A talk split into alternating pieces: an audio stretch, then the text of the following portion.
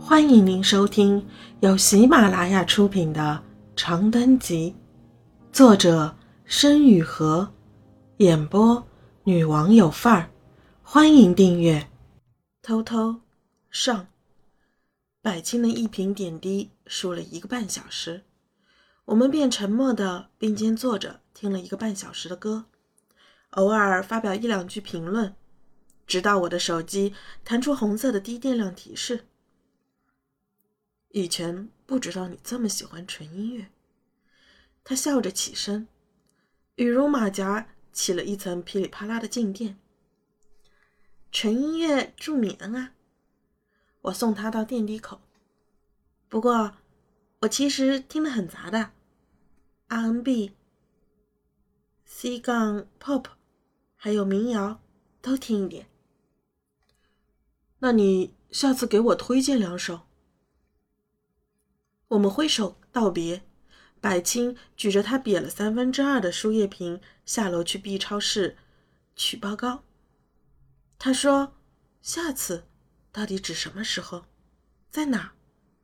但我心中隐约觉得，应该是我们再次相遇在这座围城中时。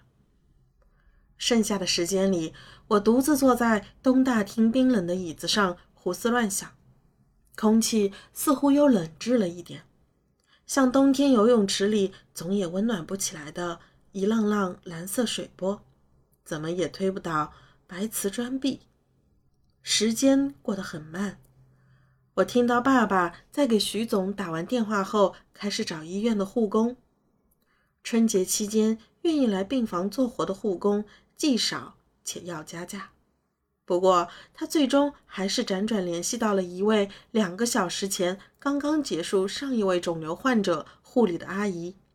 那人的标准是每天六百块钱，不讲价。爸爸加了他的微信，点开语音输入：“我给你每天六百五，麻烦张姐把病人照顾的仔细一点。”中午十二点钟。显示屏终于弹出绿色的手术结束，而妈妈已经被推入病房了。手术很成功，主任切除了她右乳中直径三公分的肿瘤和腋下十九个淋巴结，以防癌细胞扩散。外科病房一次只能进一位家属陪同，我只好靠在玻璃门外的墙上等爸爸出来。走廊对面斜倚着一个被黑色羽绒服包裹的中年大叔，他正一手咔嚓咔嚓地拨弄着打火机盖子，从手机屏的冷光中抬起头瞥我一眼，眼底乌青弥漫。过道里落针可闻，脚步声便显得格外清晰。一位手术室大夫疾步飘过。一边解开绿色手术服，一边隔着口罩大声讲电话。十六个小时了，待会儿还有一床老太太，全切不保乳。主任交代。那位姓张的护工推开病房门，喊了我一声：“进来吧。”他想看看孩子。我反应过来，是妈妈叫我。于是僵硬的点头，泪水瞬间涌上眼眶，又被我眨着眼憋了回去。那之后的日子，家里只有我和爸爸。白天他去上班，我在家研究怎么不炸厨房的做饭。晚上他回到家，继续给领导打电话。我在厨房边炸厨房边做饭。我系着妈妈两年前在淘宝上买的打折围裙。给锅里一坨形态诡异的挂面照了张照片。厨房的窗户外是无边夜色，蜜浆一样的夕阳温柔地环抱着西山，两条橙红灯带汇向世界的尽头，像宫崎骏电影里那些孩童年代的温柔傍晚。不知道平时妈妈在家做饭的时候有没有注意到这样的夕阳。三天后。手术中做的肿瘤切片病理分析结果出来了。下午三点，我想了想，点开微信，看着夔州和百青 BQ 的对话。我待会来看你的话，时间方便吗？你还真来呀？我以为你不记得了。怎么可能？可惜现在疫情影响太大，探视时间全取消了。内科也是吗？我以为只有肿瘤外科取消了。是啊，病房管得越来越严了。红姐天天瞪我。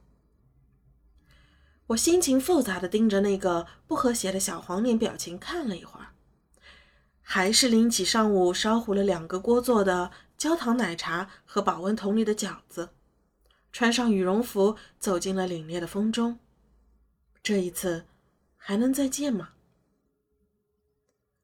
自助取报告机在门诊三层，靠墙的一排机器前排了乌泱泱的一群人。消毒水和汗水的气味烘出一种焦灼的气氛。我似乎天生自带倒霉体质，轮到自己的时候，社保卡怎么也刷不出病人信息。我抽出卡片，在包里翻找上次开的检查单。印象中，检查单上的条形码也能识别信息，然而越急越出岔子。走之前装的好好的一摞单据，怎么找也找不到。排队的病人和家属们已经开始发出不耐烦的吸气声。我抬头环顾四周，一个黄衣志愿者也找不到，急得出了一身冷汗。正当我干脆准备跟后面的人道歉，让他们先来的时候，一道清脆的声音忽然叫住了我：“嫂，沈子英。”我犹豫的回头，却看见队伍末端一个穿着不合身病号服的寸头男孩冲我笑着挤过来。我在记忆里搜寻了片刻，想起来他就是百清病房里那个看游戏解说的小二床小伙，诗航。嘿，是我是我。他一路笑哈哈的嘟囔着劳驾，终于挤到我跟前。无视了身后卷头发大妈对于现在不讲礼貌的年轻人的大骂。机器坏了，他一瞄屏幕上的“请您稍后”，就笃定的开口：“啊，是是，社保卡刷不出来，检查单找不到了。小事儿，看我的。”他威风凛凛的抖了抖袖子，把我挤到一边。照着插卡器就一顿猛砸，我看得目瞪口呆。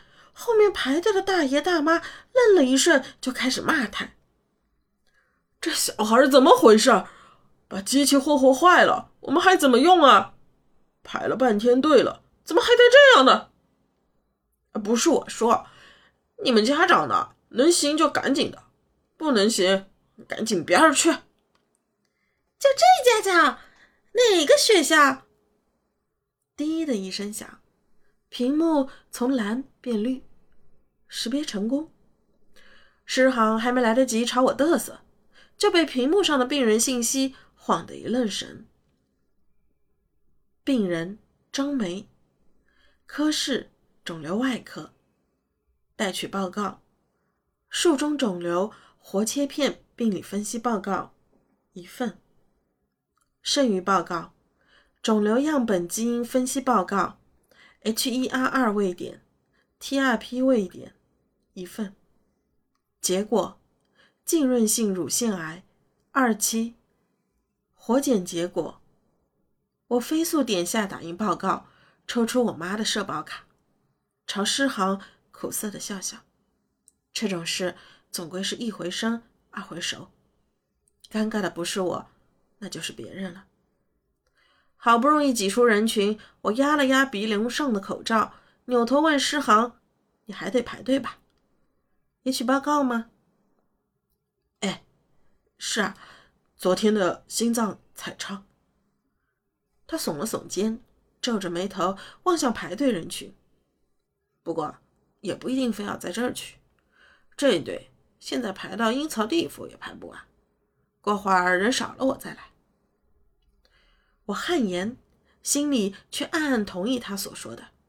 医院的队排久了，那是要抑郁的。对了，你是来看百格的吗？他看到我手里的奶茶和保温桶，眼睛一亮，那语气比有人来看自己还激动。我心虚的紧了紧手里的塑料袋，提上。他说：“你们病房不让探视了，所以带你还是带着慰问品来勇闯病房了。不愧是神姐，我带你。嗯，那个不是，还有别叫我姐。我来帮你把东西带进去吧。”我一愣，没忍住问了一句：“可以吗？”那必须的。白哥带我打魔兽上分撸啊撸，放饭的时候还分我红烧肉。帮嫂子就是帮白哥，我不是嫂子。我站在楼梯上回头瞪他，不知道自己散光的一百度的目光够不够有威慑性。怎么不是？他都……诗行突然不说了，眼珠一转，开始傻笑，笑得我毛骨悚然。回过头。不去理他。听众朋友，本集已播讲完毕，请订阅专辑，下集精彩继续。